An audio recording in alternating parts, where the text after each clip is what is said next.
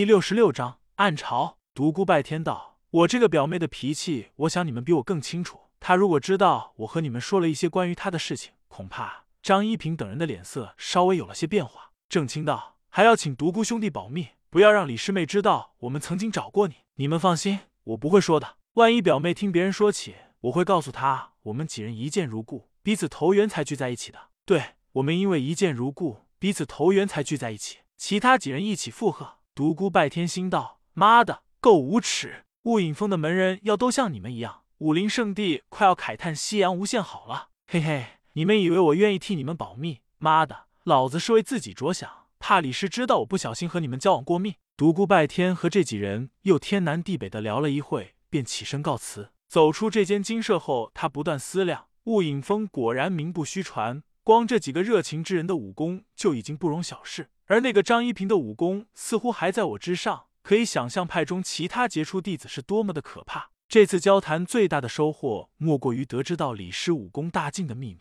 嗯，这四人中，郑清和刘文远值得结交，下次找他们好好谈谈。他边想着事情，边朝雾隐峰的广场走去。此时能够上得雾隐峰的人，差不多都已到齐了。峰顶上不下万人，熙熙攘攘，这恐怕是这处人间仙境有史以来最不清静的一天。独孤拜天，你去找我的师兄们了。说话之人正是美得让人窒息的李师。此时家人一脸寒霜，不是我去找，是我和他们恰好相逢，结果一见如故，彼此投缘就聊了几句。怎么那么巧？巧吗？也许真的和他们有缘。不过我们不也正好遇见了吗？难道是千里有缘来相会？此时附近到处是人，李师不好发作，气得转身离去。精彩，精彩！独孤大个子，我真是服了你了。连雾隐峰的传人李仙子你都敢调戏？说话的正是在山下遇到的那个女扮男装的绝色少女，此时正在一脸坏笑的看着他。少女声音很大，立时引来无数的眼光。独孤拜天暗骂：“骂的，小丫头片子真是够损！”他急中生智，快速的拉住了少女的手，对周围的人喊道：“诸位，对不起，我这个妹妹竟爱胡闹，这不幼女扮男装跑到这下捣乱来了。”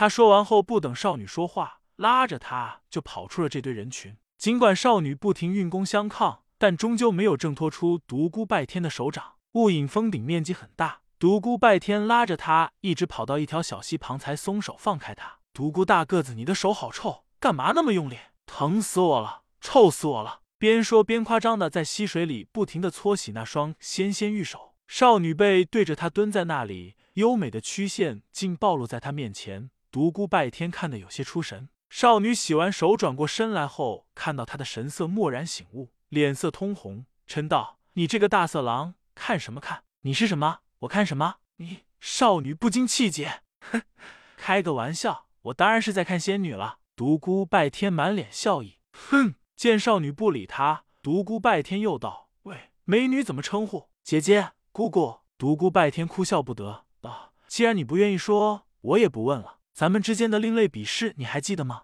当然记得。少女没好气的白了他一眼。记得就好。我记得跟你说去找刘家和王家的麻烦，你为什么来给我找麻烦？小妾，我只不过和你开了个玩笑而已。再有，你对我说话客气点，要不然我给你多开几个玩笑。我这个人也特别爱开玩笑。你要惹我生气，我一不小心会当着雾隐峰的群雄说，我有一个淘气的妹妹生的天香国色，女扮男装混在人群中，谁要能找出并抓住她。我就将妹妹嫁给他。你少女好半天说不出话来，你够狠！说完，狠狠瞪了他一眼，转身离去。独孤拜天回到雾隐峰广场，过了好长时间才找到司徒兄弟等人。老七笑嘻嘻凑上前来道：“老大，你笑得那么星号星号，肯定一不小心什么奸计得逞了。”独孤拜天微笑不语。老骗子小声嘀咕道：“小人得志，得你个头！老骗子，你再在背后嘀嘀咕咕，叽歪叽歪，诽谤我的人格，我敲爆你的头！”说着，伸出巨大的拳头，在老骗子头上捶了一下。老骗子眼冒金星，摇了三摇，晃了三晃，好悬没晕倒在地上，口中大叫：“天哪！独孤小子，你那是敲吗？那是锤？那是谋杀啊！我老人家容易吗？我这么一大把年纪跟在你身旁，鞍前马后，没有功劳还有苦劳，没有薪水还有汗水，没有没有你这个骗吃骗喝的老骗子，我们就少了一个累赘。”独孤拜天打断了他的滔滔不绝。随后又询问了一下他不在时大会进行的情况。司徒傲月道：“刚才没有什么实质性内容，像所有武林大会那样，雾隐峰的长老们先来了一段慷慨激昂的演讲，正在这时，浑厚但不大的声音在众人耳中响起：“关于金元石的归属问题，大家什么好的提议吗？”独孤拜天一震，这个人的功力竟然如此深厚，使在场万人都能够清晰的听到他的话语。他闪脸观看，只见一个二十五六岁的青年面带微笑站在高台上，他身后还站着几个年轻的雾影峰门人，其中包括散发着惊人美态的李师。这时有人小声道。那个年轻人就是雾影峰当代大弟子鲁风坤。又有人道，此子年纪轻轻，但听说一身功力已达到了高深莫测的地步。虽然他的功力高的可怕，但在雾影峰此代弟子中还不能位居第一。